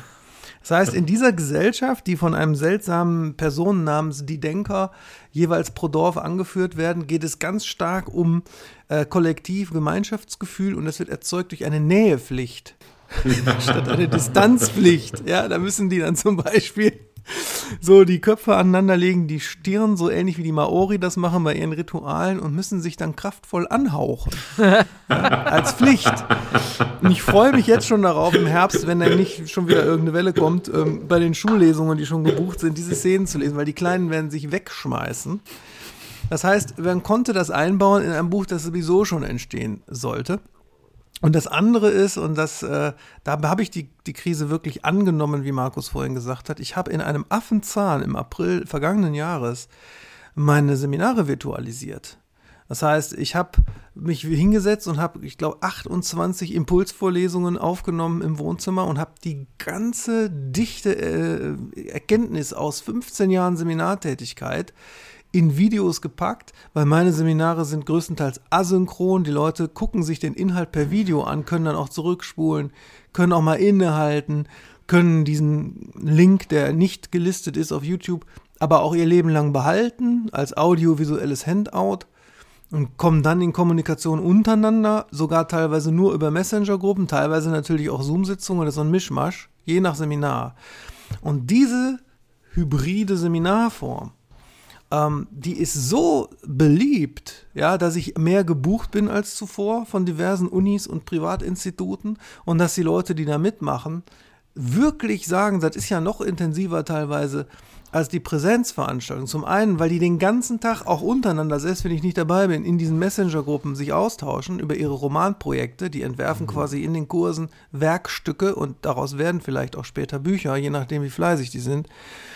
Untereinander lernen die sich darüber kennen, bleiben in Kontakt, ja, bilden plötzlich Schreibgruppen, ja, äh, buchen bei mir privat, abseits der, der, der Privatinstitute, nochmal einen Vertiefungskurs äh, mit den gleichen Büchern sechs Monate später. Das durchs also sogar teilweise eben besser, als wenn die Leute den Pendelweg haben durch den durchs ja, ja. Nieselregen und man hat dann halt die 90 Minuten da in der Uni. Äh, also und ich hätte natürlich nie ohne Corona-Not so ein Seminarkonzept entworfen, das auch noch so affengeil funktioniert. Ja, ne? ja. und das sind so die zwei äh, Sachen gewesen, so die, die ich konkret äh, gemacht habe. Und generell gilt natürlich bei jeder Krise, was ist hier, man, guck mal, ich gehöre ja schon zu denen, die, was in der Folge hier nicht Thema ist, die sich aber natürlich fragen, was ist hier eigentlich los? Und wenn du dich aber 90 Prozent des Tages damit beschäftigst, ja, Mal abgesehen davon, auf welche Ergebnisse du kommen kannst, dann hast du nur noch 10% für, wie kriege ich meine Einnahmen geregelt, wenn ich Freiberufler bin. Ja. Wie kann ich sinnvoll meine Arbeit umstrukturieren, auch für die Zukunft? Denn eine Prognose, die man auch öffentlich äußern darf, ohne verdächtig zu werden, sind ja grundsätzlich die Thesen von Precht. Precht darf man immer. Precht ist offizielle, äh, offizielle Raison. Und auch Precht sagt ja, die, die, die Digitalisierung 4.0, da wird ja nicht mehr zurückgenommen es wird ja auch ohne Pandemie alles immer virtueller werden. Insofern war sowieso Zeit, da äh, solche Konzepte zu entwerfen. Und ähm, ja, wie gesagt, wenn man sich umgekehrt 90, 80 Prozent des Tages damit beschäftigt, wie man das eigene Leben geregelt kriegt, angesichts radikaler Veränderungen, die sowieso kommen, ob Virus oder nicht, und nur 20 Prozent mit der Frage, was eigentlich los ist, dann ist das ein gesünderes Verhältnis. So. Ach so, und ich habe natürlich auch noch Förderlandschaft. Ich meine, es geht ja jetzt hier nicht darum, wer hat wie, wo, womöglich Förderung beantragt und bekommen oder sonst was. Aber es geht darum, Bewusstsein dafür, dass wir in einem Land leben, auch schon vor Corona, in dem Kulturförderung ja schon in großem Ausmaß existiert. Und das habe ich auch bei vielen gemerkt, dass dieses genau hingucken, wo sind Fördertöpfe, Literaturpreise, Stipendien, alles, was es gibt, ähm, dass das mehr geworden ist, anlässlich der Krise, haben die Leute erstmal gemerkt, Mensch, wir haben ja wirklich eine Förderkultur in Deutschland, die wird wahrscheinlich nur noch von der Förder staatlichen Förderkultur in, in den skandinavischen Ländern übertroffen. Ich glaube, das Problem bei Förderungen äh, durch die Bank weg, gerade auch im Kultur- und Kreativbereich, ist, dass die einfach nicht ganz abgerufen werden. Äh, ja. Dass es oftmals ja so ist, dass es eben Stipendien, richtig gute Stipendien gibt, äh, die, ähm, ja, die, die ja sogar relativ einfach zu bekommen sind. Da muss man nur sich einfach auch mal hinterklemmen. Ne? Und Mhm. äh, da muss man jetzt, wir sind immer äh, hier im Podcast gerade auch schnell dabei, ähm, die Lage für Künstlerinnen und Kulturschaffende äh, sozusagen zu kritisieren, von außen hin gesehen. Aber man muss ja auch mal von innen sagen, ähm, manchmal ist die Branche, also damit meine ich dich und mich äh, sozusagen als Sinnbild für uns Kreativschaffende, äh, zu träge, um auch mal Ja. einfach was zu machen, ja, und einfach zu gucken, wo ist denn jetzt hier was? Was kann ich dafür tun? Wo muss ich denn jetzt mal irgendwie welche Anträge schreiben? Und dann ist das vielleicht auch mal schwierig und dann muss ich da vielleicht auch mal nachhaken. Aber dann ist auch vielleicht Gewinn möglich und dann ist die Möglichkeit dazu da, äh, mein Theaterprojekt äh, äh, im Off-Theater umzusetzen und so weiter und so fort. Das heißt, auch ein Stück weit müssen wir uns auch mal selber in unsere eigene Nase packen, in unserer Industrie zu sagen, ja, Arsch hochkriegen und auch mal irgendwie gucken, wo sind denn Möglichkeiten da, weil kritisieren geht ganz schnell und einfach, ja, aber vielleicht auch mal zu gucken, wo denn was möglich ist, was unter Umständen vielleicht auch dann mal äh, etwas komplexer und äh, nicht ganz smart ist, äh, aber da einfach auch mal nach, äh, nachzuhaken und dran zu bleiben. Wenn die Kulturlandschaft das Phantasialand wäre, dann sind die wenigsten so aufmerksam, auch noch in die letzte schmale Gasse hinter einer Kulisse die Nase reinzustrecken. Absolut. Das ist ein tolles Bild. Das ist fast schon so ein schönes Bild, dass ich den Deckelmachen-Sound im Hintergrund äh, vergessen hätte. Aber ich glaube, jetzt ist der Zeitpunkt gekommen, den letzten Deckel der Staffel zu machen. So, Männer, dann war die letzte Runde. Ich mache jetzt Feierabend. Machen wir hier den Deckel, ja? Ich habe ein bisschen, bin traurig, muss ich sagen, beim Deckel. Man Ja. würde es gerne noch ein bisschen rauszögern. Absolut. Vielleicht zögern wir es hinten raus noch ein bisschen raus. Ja. Aber jetzt machen wir erstmal Deckel, Deckel, ja. und gucken, ob es dann noch einen Zusatzsong gibt oder so. Ja. Wer ist schuld an der Lage, ist eine zu brisante Frage für Corona. Ja, man kann es einfach auch viel, viel basaler fassen, ohne sich in eine Schusslinie zu bringen. Äh, wer ist schuld an der Lage? Die Kontingenz der Existenz. Ah, wunder, konnt schon wieder das Luhmann-Wort gebracht. Nee, das ist Existenzphilosophie, die Kontingenz der Existenz. Geh du mir mal mit Ja, deinem aber, aber die Funktion der Kultur als. Kontingenzbewusstseinsförderer hatten wir ja schon mal Ja, ja, auf, auf jeden Fall. Aber jetzt versau mir doch nicht den letzten Deckel mit deinem Luhmann, ey. Krickel mir doch nicht Luhmann auf haben- meinen Deckel. Dadurch, dass ich die Playlisten gemacht habe, ist mir aufgefallen, in jeder Folge kam vor Luhmann, in jeder Folge kam äh, vor Kafka, in jeder Folge kam vor, fast jeder Folge, bis auf heute kam vor Hörbuch, Ja. muss man auch Ja, sagen. stimmt. Ja. äh, Streamland und, und Hartmut, wir sind also auch ein bisschen narzisstisch. Genau, und deshalb schließe ich meinen Deckel in der ersten Runde mit dem Sinnspruch, Luhmann ist Blumann. Also Schuld an der Lage ist für mich auf jeden Fall jeder Einzelne, denn ähm, wie wir, also wenn man von Schuld sprechen kann, wie wir mit der Situation umgehen, ähm, ist ganz einzig und allein unsere eigene Verantwortung und im Übrigen auch äh, unternehmerische Verantwortung. Denn ähm, das äh, haben wir ja auch thematisiert, wie man mit der Krise umgeht, äh, kann man auch durch Vorsorge sehen. Wie hat man sich in den letzten Jahren auf Möglichkeiten der äh, ja, einer pandemischen Situation oder einer sch- wirtschaftlich schlechten Situation äh, vorbereitet? Oh, bist schon Ja. fertig. Ja, Ich habe gerade ganz versonnen äh, in die Wolken geguckt hier vor dem, vor dem Fenster. keine Zeit einer- zu trinken, Oliver. die Ja. auf einer Glasscheibe da liegen.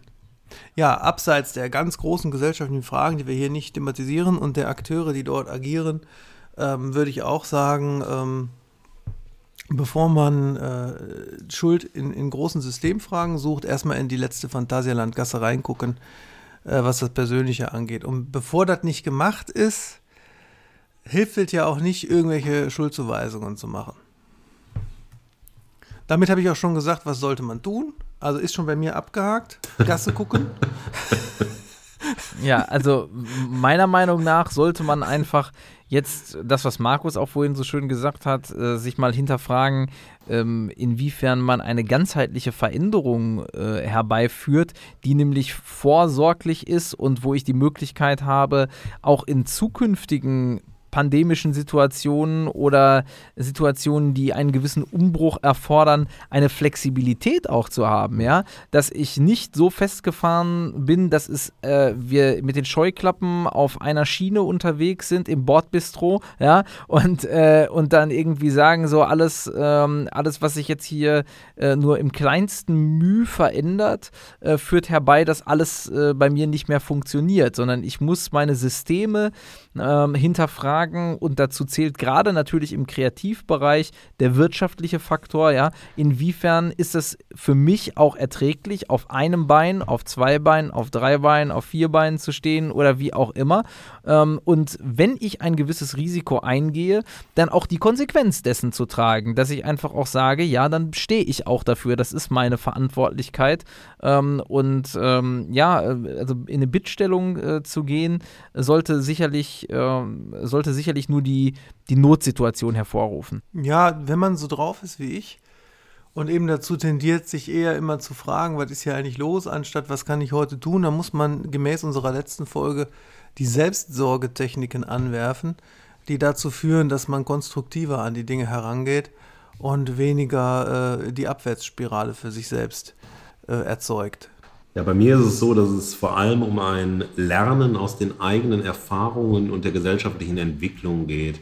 Denn wir hatten so viel Zeit für Introspektion wie vielleicht noch nie in unserem Leben, aber wir haben sie nicht genutzt, indem wir das, was in uns ist, nach außen verlagert haben und nicht sozusagen den Blick auf uns gewagt haben. Und das ist, glaube ich, ein ganz, ganz wichtiger Move, egal bei dem, was man tut, zu schauen, wie waren meine eigenen Erfahrungen, wie war ich denn?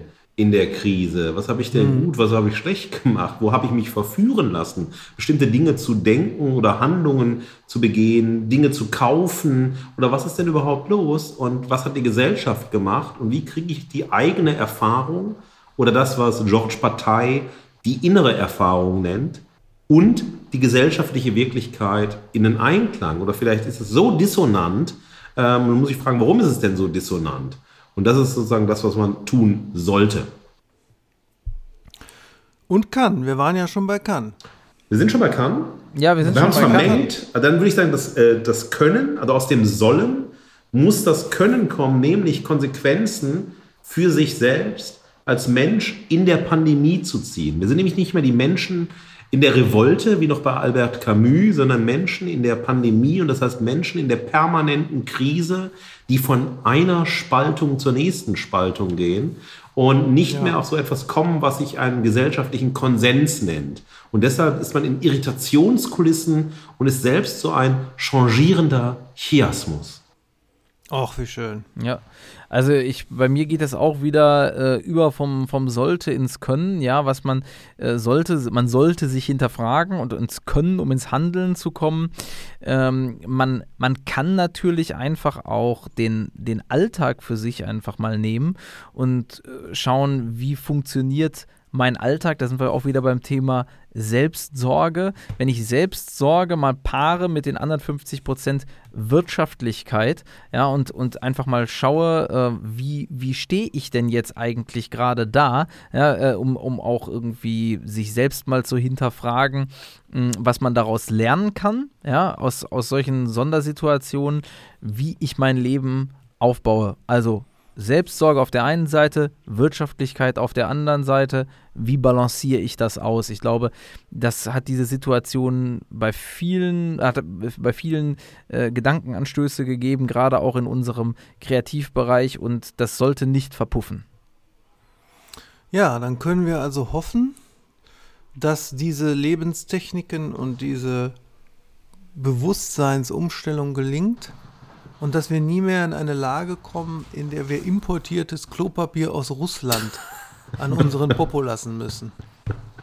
Ja, wobei es ja auch immer ganz viele Techniken gäbe, dort äh, Sauberkeit zu erzeugen, aber das sollten wir am Ende nicht diskutieren.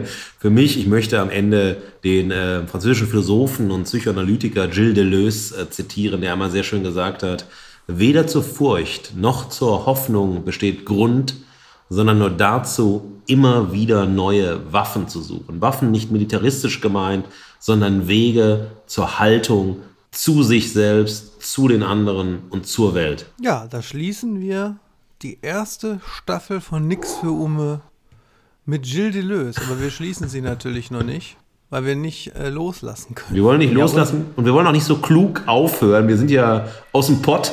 Da müssen wir es einfach ein bisschen wir sind ehrlicher. aus dem Pott. Von hier weg.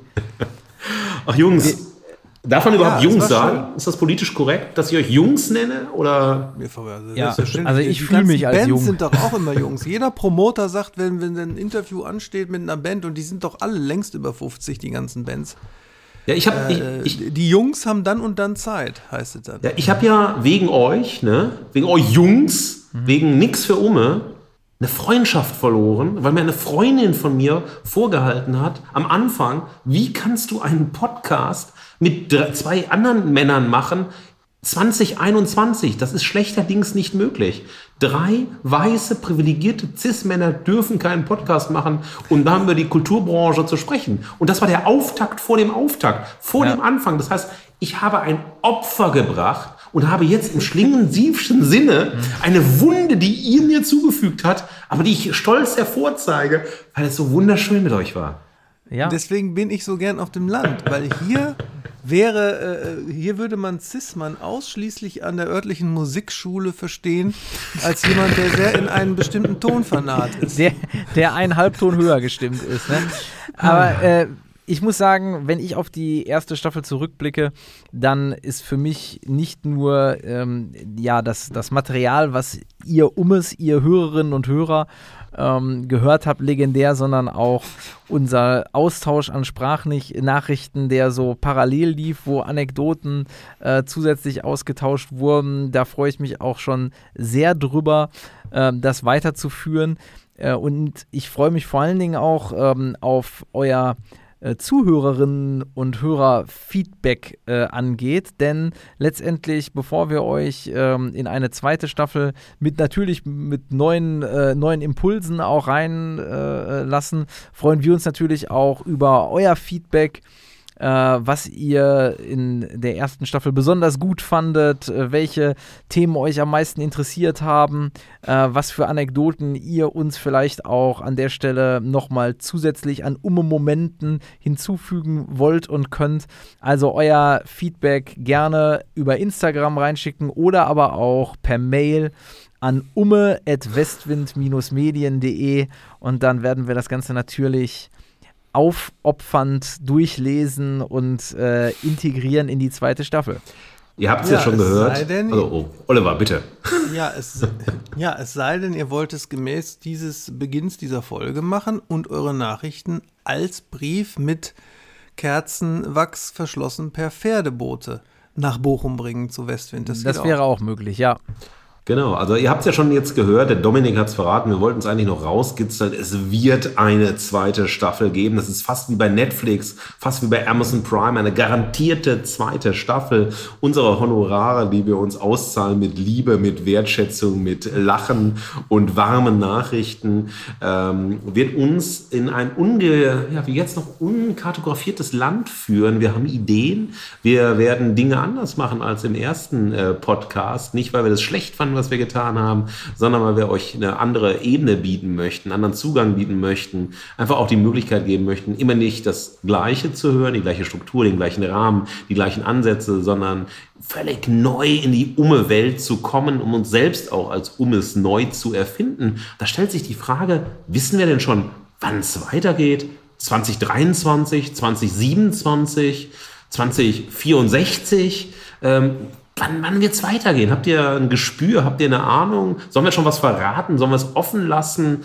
Ähm, wie, wie ist es denn da? Sagen wir mal so, dass bereits in vier Wochen in die Supermärkte wie jedes Jahr zu meinem Zorn einfließende Weihnachtsgebäck wird dann schon aber doch eine Weile da liegen, bevor wir weitermachen. Das ist eine sehr gute Definition. Ähm, bis dahin sei aber gesagt, werden wir uns überlegen, dass wir euch nochmal mit ein paar äh, Highlights aus der ersten Staffel versorgen werden. Und ähm, wann es dann weitergeht, erfahrt ihr auf jeden Fall in den Social Media Kanälen und natürlich hier wenn ihr ein Abo dalasst. Das heißt, wenn ihr uns bei äh, Apple Podcast, bei Spotify und Co. folgt, ja, dann verpasst ihr natürlich auch dementsprechend nicht, wenn die nächste Folge, nämlich die erste Folge der Staffel 2 online geht. Also verpasst es nicht, jetzt hier zu folgen. Und wir werden, und das ist jetzt spontan improvisiert, und die beiden müssen das ertragen, ich will es auch zur Not selbst übernehmen, äh, unter allen Abonnentinnen werden wir ein Weihnachtsgeschenk verlosen, das wir zukommen lassen werden. Also wer jetzt noch kein Abo Das hat, muss aber bei Instagram dann geschehen, damit wir sehen können. Ne? Natürlich bei Instagram. Das ist sehr gut ergänzt. Da merkt man den Medienmann von uns beiden. und wir werden ein wundervolles, ein einzigartiges. Es ist nicht nur ein Geschenk. Es ist nicht ein schnödes Buch. Es ist nicht die Lieblingssockenmarke von mir oder so. Weil ihr wisst ja, ich trage immer gerne bunte Socken. Sondern es wird ein Paket sein der Freude, der Liebe, der Umme, Begeisterung. Es wird etwas Persönliches drin liegen. Etwas selbstgemachtes, etwas gekauftes. Es wird eingepackt werden. Jeder wird einen Teil dieses Paketes packen. Und ich würde selbst am liebsten mitmachen und hier aussteigen aus der Staffel, was ich aber nicht tue. Also ähm, das nur als kleiner Vorgeschmack auf dieses wundervolle, einzigartige, einmalige Umme-Präsent zum Fest des Heiligen, was auch immer. Jawohl. Prima. So, Finde ich gut. dann sagen wir mal auf ein frohes Wiedersehen, Wiederhören Hören. in diesem Jahr noch. So viel können wir verraten, Natürlich. oder? Also dieses Jahr äh, auf jeden Fall. Und äh, ja, bis dahin habt noch einen guten Restsommer. Vielleicht scheint ja auch noch mal die Sonne. Und ähm, dann, when, äh, ja, when, nee, jetzt, ach, egal. Ende. Auf. Ende.